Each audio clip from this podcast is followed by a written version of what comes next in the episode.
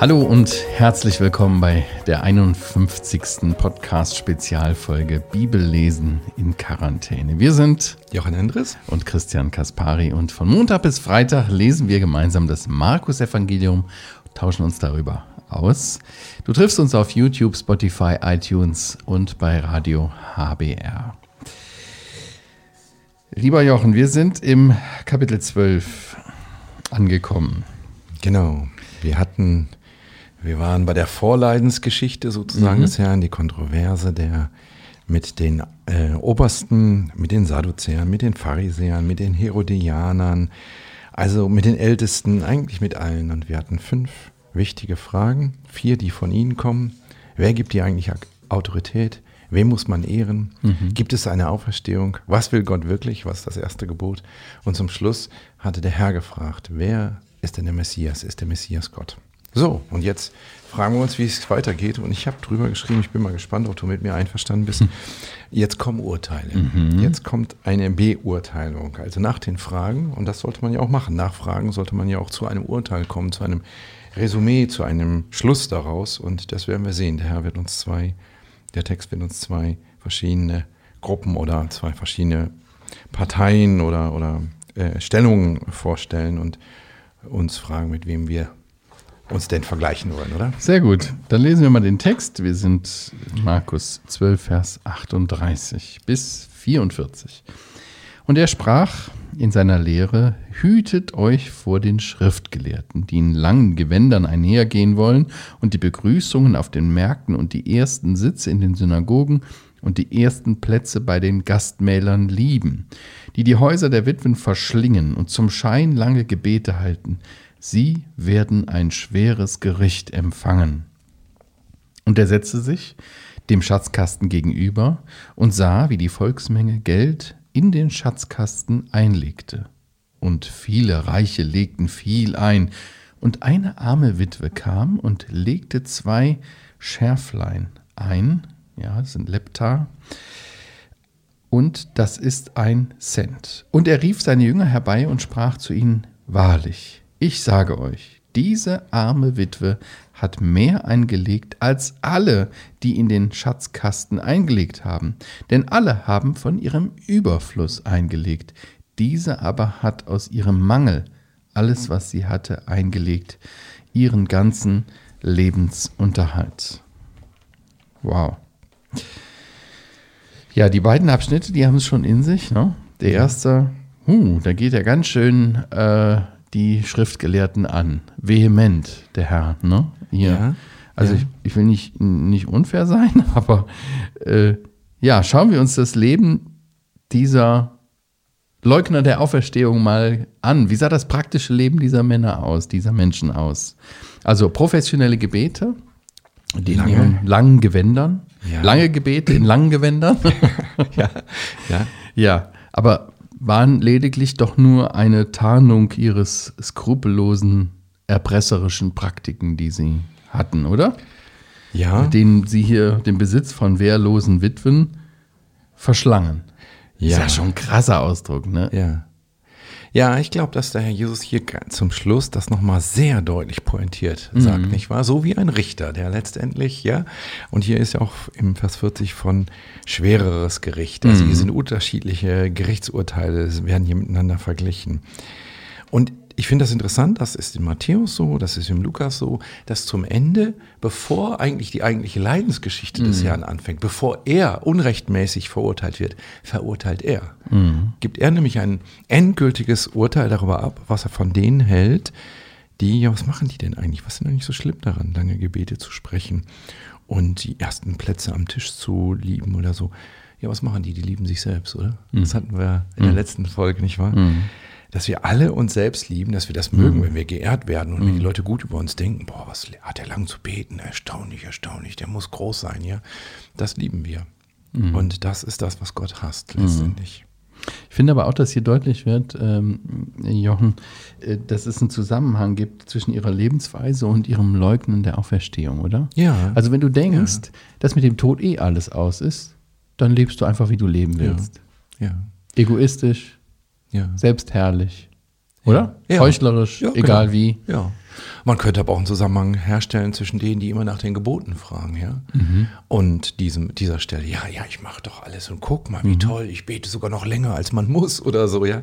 Aber dass auch das wirklich nur eine Selbsttäuschung ist, dass auch das nicht wirklich das ist, was Gott will. Gott will eine Beziehung und nicht ein möglich langes Gebet, oder?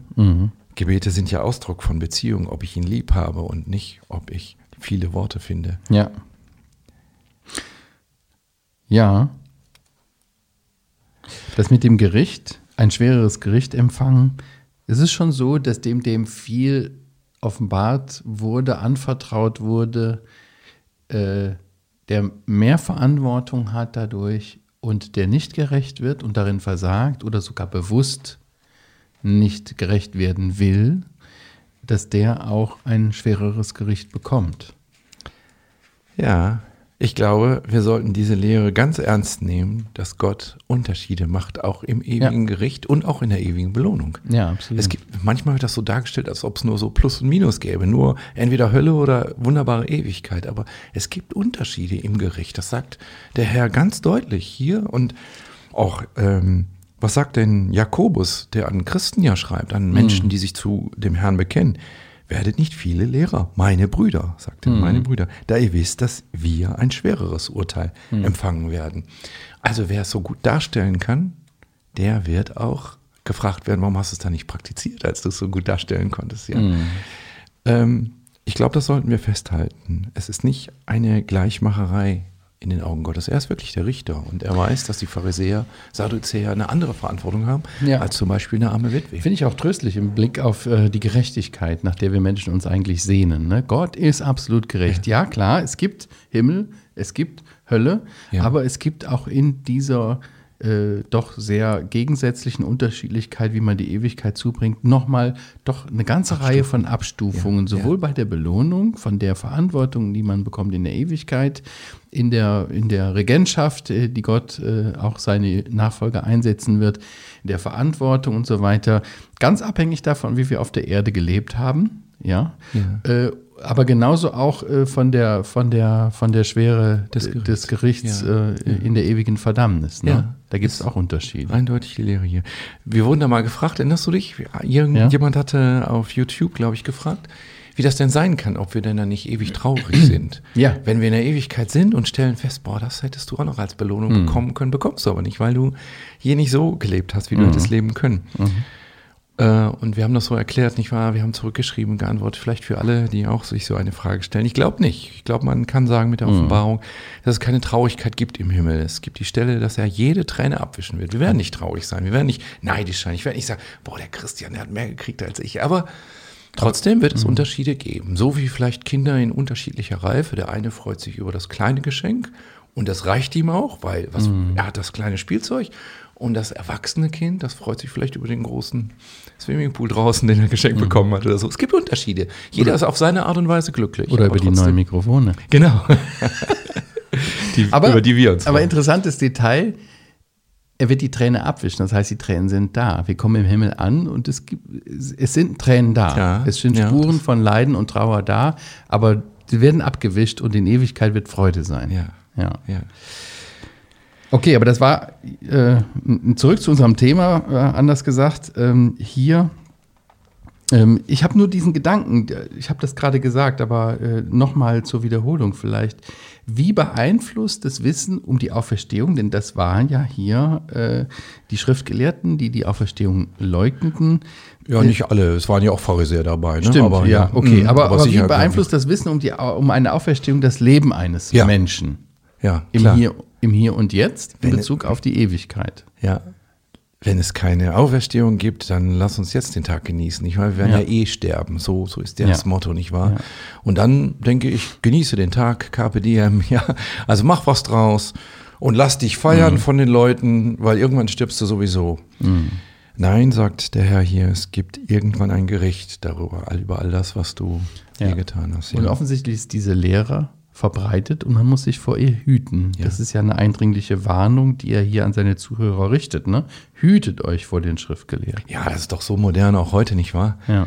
Es gibt kein Leben nach dem Tod. Und deswegen ist natürlich dieses in das Vergnügen hineinsteuern und wirklich nur das eigene zu sehen. So Absolut. absolut. Und das ist das Denken dieser Welt. Ich meine, ich ertappe mich auch manchmal dabei, dass ich das einfach, das ist, du wirst täglich damit konfrontiert auf die verschiedenste Weise. Du machst dir das schnell zu eigen, wenn du nicht dir ja. bewusst machst, für wen und für was du eigentlich lebst. Ganz genau. Ne? Ganz das, genau. das ist schon so, dass man ja. sich davor hüten muss. Ja, ja, mhm. ganz genau. Und vielleicht auch Du wolltest was sagen? Nee, also mach, mach weiter, ich komme das Vielleicht auch, dass man nochmal sich daran erinnert, dass das ganze Markus-Evangelium uns die Kinder vorstellt, die einfach von Gott empfangen möchten, ja. die nicht erarbeiten wollen mhm. mit irgendwelchen langen Gebeten oder so. Oder auch eben die Diener, dass wir Diener sein mhm. sollen. Und diese hier, die wollen nicht Diener sein, sondern die wollen Oberste sein. Ja. Wer sitzt vorne am Tisch? Das ist natürlich der geehrte mhm. Gast. Wer ähm, wird, äh, wird hier besonders begrüßt? Das ist natürlich nicht der Diener, sondern der Oberste. Und wie der Herr das kontrastiert. Wir müssen ganz anders denken. Wir müssen nicht so denken. Hauptsache, ich bin angesehen. Hauptsache, die Leute denken gut über mich. Das ist nicht die Hauptsache. Das, mhm. So wird uns das eingeredet ja. in einer Welt, die keine Auferstehung kennt, die kein Gericht kennt, Gottes darüber. Aber es wird ein Gericht geben, es wird eine Auferstehung geben. Mhm. Und dann wird es äh, die Frage sein, wie sehr hast du denn gedient, ja, ja. wenn du Erster sein willst. Also denke in Ewigkeitsperspektive. Ne? Genau. Ich finde auch noch einen, einen Gedanken hier, was wir, was wir lernen können von dem Herrn, ist hier, wie er äh, äh, damit umgeht, wie er das so plakativ äh, entmystifiziert, ihr Verhalten. Ich höre, ich habe das immer so im Hinterkopf, ja, das steht dir doch nicht zu, diesen zu richten. Ja. Aber der Herr beurteilt hier sehr, sehr klar die geistliche Sachlage. Ja, hütet euch davor, es sind Heuchler. Absolut. Ja? Und äh, das können wir hier schon auch äh, in einer fairen Weise von ihm nachahmen.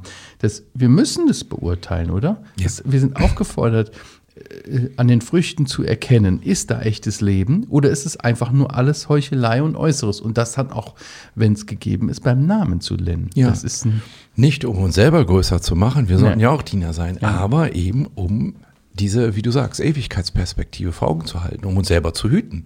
Es geht um uns, damit wir mhm. das nicht nachmachen. Ja. Und das ist auch ein Teil äh, der, der, der Lehraufgabe oder auch im, im im pastoralen Dienst, denke ich, äh, davor zu warnen und zu sagen, hütet euch vor diesem ja. Denken, wie die das machen oder jene das ja. machen. Und da muss man auch das Kind beim Namen nennen. Ne? Genau. Oder mit, unserem, mit unserer Übersicht gesprochen, Herr Jesus gibt Antworten auf alle fünf Fragen, mhm. während er sie mal fragt und sie antworten ihm nicht. Und hier auf diese Frage, wer ist denn jetzt, der, wie kann denn der Messias Gott sein, geben sie mir auch keine Antwort. Mhm. Wer Antworten hat, der hat auch Urteile. Der kann auch eben wirklich sagen, ja. ich schreibe das jetzt mal hier auf, das erste Urteil in unseren Versen 38 bis 40 ist tatsächlich das negative Urteil, das negative Urteil, eben die Obersten sind keine Diener. Und damit mhm. muss man sich vor ihnen hüten. Mhm. Sie sind kein Vorbild, dem nachzueifern ist. Ja. Obwohl sie als Oberste ja eigentlich Orientierung bieten sollten und eigentlich mhm. für die Jünger, naja, das sind die, die die zu beachten sind. Nein, das Urteil des Herrn ist eindeutig und auch nicht zurückhaltend. Ja? ja. Du hast das schon gesagt. Er spricht hier davon, dass die Häuser der Witwen verschlingen. Die haben ja nicht wirklich die Häuser aufgegessen, aber sie haben eben, nicht weiß ein. Bild, aber eben, eben, indem sie von denen sogar noch Spendengelder annahmen, die ja, ja eigentlich gar nichts hatten. Ja, haben ähm, sie die ähm, ausgenommen. Haben sie die tatsächlich. Ja, man muss das schon verstehen. Die Witwen waren wirklich, äh, es gab nicht so ein Sozialsystem, wie wir heute haben. Die waren wirklich arm dran. Genau. Und denen, die dann noch auszutricksen und denen das letzte Hemd zu nehmen, das war einfach ja. Absolut gemein, niederträchtig. Ja. Du sagst letztes Cent nehmen und hier stand, dass sie lange Gewinde haben. die schneiden sozusagen ja. da ein Stück ab und äh, nähen sich selber dran. Und was wollten sie? Sie wollten groß sein. Erinnern wir uns an unseren Vers im Markus-Evangelium. Kapitel 10, Vers Kapitel 45. 10, genau. Vers 43 schon, wenn niemand unter euch äh, äh, so aber ist es, nicht, äh, ist es nicht unter euch, sondern wer unter euch groß werden will, soll euer Diener sein. Und wer von euch der Erste sein will, soll euer Sklave sein. Genau. Denn auch der Sohn des Menschen ist nicht gekommen, um bedient zu werden, sondern um zu dienen und sein Leben zu geben als Lösegeld für viele. Wenn wir in den nächsten Abschnitt schauen, ist es so ein krasses genau. Gegenbeispiel. Genau. Jetzt ne? kommt nicht nur das negative Urteil, sondern auch ja. Das Positive. Was für ein, ein Gegenbild. Jetzt denkt man, welchen Obersten holt er denn jetzt hervor, um mal einen Guten zu sagen? ja. Und es ist kein Oberster. Welche Überraschung. Es ist nicht mal ein Mann. Es ist eine Witwe. Eine Witwe, eine Frau, ja. zur damaligen Zeit, deswegen sagte ich nicht mal ein Mann, äh, zur damaligen Zeit gar nicht so geehrt, gar nicht als gleichwertig äh, gesehen. Und dann auch noch eine Witwe, also eine, die ganz am Ende der Rangfolge stand. Aber so ein treffendes Beispiel für einen Menschen, der Gott wirklich liebt. Ja, Oder? ja, Das äußert sich in dieser ganz praktischen, für, für die Pharisäer und Schriftgelehrten so eine unbedeutende Tat, Ja. aber für den Herrn so ein großartiges Ereignis. Der hat mehr eingelegt als sie alle zusammen. Ja, und da steht da extra nur viele Reiche haben die legen viel, viel ein. eingelegt. Genau, Und diese, Ja. was war das hier? Schärflein? Ja, ähm, man kann nachlesen, so ein Lepta, also in, in unserer Übersetzung Schärflein, um, um ein deutsches Wort zu benutzen. Dieses Le Lepta äh, soll ein 64. eines Denars gewesen sein. Also ein Denar war der Tageslohn. Tageslohn, mhm. Ein 64. vom Tageslohn, wenn man mal zwölf Tu- Stunden Arbeit vorrechnet, wenn ich mich nicht verrechne müsste das ein Fünftel eines Stundenlohns sein. Also auf uns übertragen, Mindeststundenlohn 10 Euro, sagen wir Ja. mal, dann wären es 2 Euro, die sie eingelegt hat. Ja. Während andere vermutlich da Hunderter oder Tausender im übertragenen Sinne in den Ja. Kasten gelegt haben. Ich Ja. sagt, die haben weniger eingelegt als Mhm. diese 2 Euro Und jetzt, jetzt denk mal kurz, für wen war denn das Geld? für Gott. Ja, aber wer hat das genommen? Wer hat Ja, das gekriegt? genau. Die Obersten. Die, genau, ganz genau, die, die mit den langen Gewändern. Und Die mit den langen Gewändern. Ja, Ist das nicht krass? ja. ja. Und der Herr benutzt das hier. Auch wenn diese Gabe hier für diese korrupten Obersten war, erkennt er trotzdem äh, ja, Ja. diese unglaublich ablehnenden Umstände dieses religiösen Systems, dass hier eine Person ist, die mit aufrichtigem Herzen Gott dient. Ja, die, die das wirklich für Gott geben will. Ja. Die vielleicht gar nicht durchschaut, dass Ja. das die, die Obersten da holen, aber sie will. Mir ist diese Geschichte eingefallen von dem, von der Witwe auch in Zapat. Ähm, Mhm. Ah ja. Du erinnerst dich da. Ja. Was, Ist Königin. was 1. Könige 17, genau. Was sagt der Prophet zu ihr? Er sagt, äh, ja, du hast noch ein bisschen was, Mhm. gib das zuerst mal mir sozusagen. Und sie sagt nochmal, das ist wirklich das Letzte, was Mhm. ich habe. Und er sagt, ja, gib es zuerst mir und du wirst danach genügend haben. Ja? Und sie macht das. Mhm. Und ich meine, das ist Liebe zu Gott, wenn man ihn an erste Stelle stellt, Mhm. oder? Das war das, was wir letzte Mal hatten, dass wir sagten, was ist das größte Gebot? Mhm. Gott zu lieben mit ganzer Kraft, mit ganzer Seele, mit äh, ganzem Einsatz. Ja, und das tut sie hier. Diese Witwe gibt das Letzte, was sie hat, Mhm. Gott, weil sie sagt, Gott wird mich belohnen, ich, er wird mich versorgen, er ist treu, sie liebt ihn über Das, alles. das muss das Motiv gewesen sein, ne? weshalb sie das macht, ja. Ja.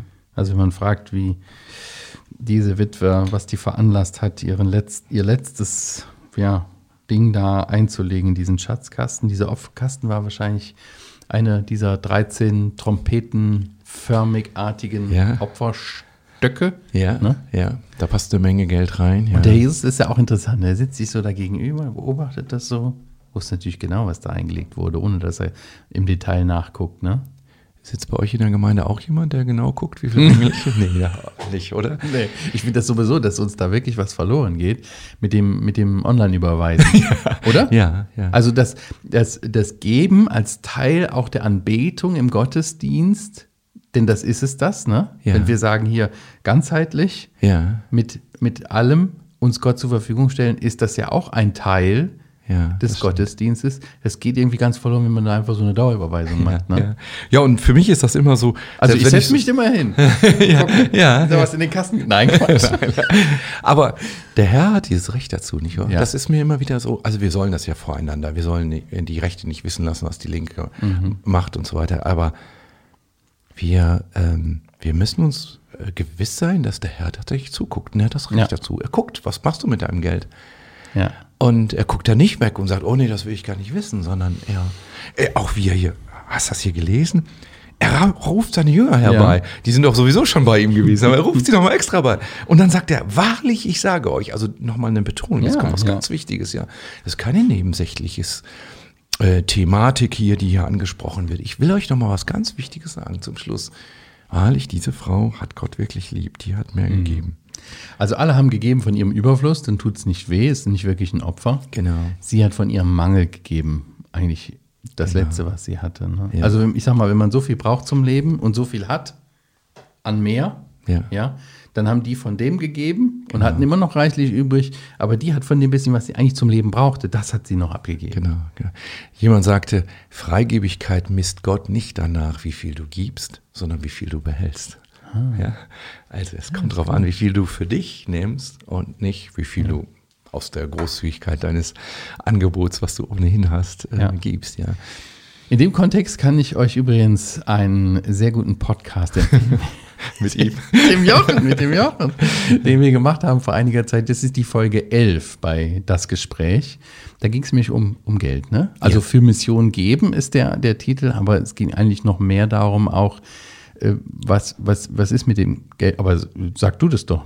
Ja, wir haben einfach darüber nachgedacht, wie, wie verwenden wir unser Geld, Ja. wie, wem sind wir schuldig, Rechenschaft zu geben, wie denkt Gott über unser Geld und Ja. wem gehört eigentlich alles, was wir haben. Und ja, äh, sicherlich ein bisschen ausführlicher über das Thema Geld. Aber Ja. auch diese Stelle haben wir auch unter anderem zugrunde gelegt, nicht wahr? Also wir verlinken den gerne nochmal im, im Podcast und äh, auf YouTube. Äh, schaut euch den, hört euch den an.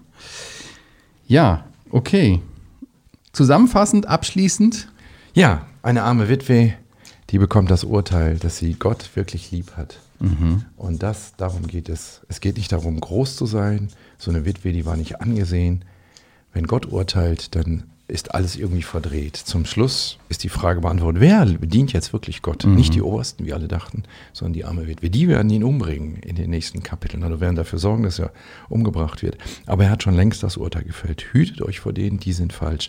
Aber die hier, die alles, die aus Liebe zu Gott alles hingibt, die liegt richtig. Die hat verstanden, was, worauf es Gott wirklich ankommt, was wirklich Gottes Wille mit uns ist. Und der Herr hat es vorgemacht. Er, der allem ent, sich allem entäußert hat, Mensch wurde und nichts hatte auf dieser Erde und sein Leben gegeben hat. Sich nicht bedienen ließ, sondern diente und sein Leben gab als Lösegeld. Ja. Sehr gut. Gut, dann sind wir am Ende angekommen. Vielen Dank fürs Zuhören und Zuschauen. Gerne könnt ihr äh, eure Kommentare hinterlassen und schreiben eure Fragen. Podcast.heukebach.org. Wir sagen Danke und Tschüss, bis zum nächsten Mal. Tschüss.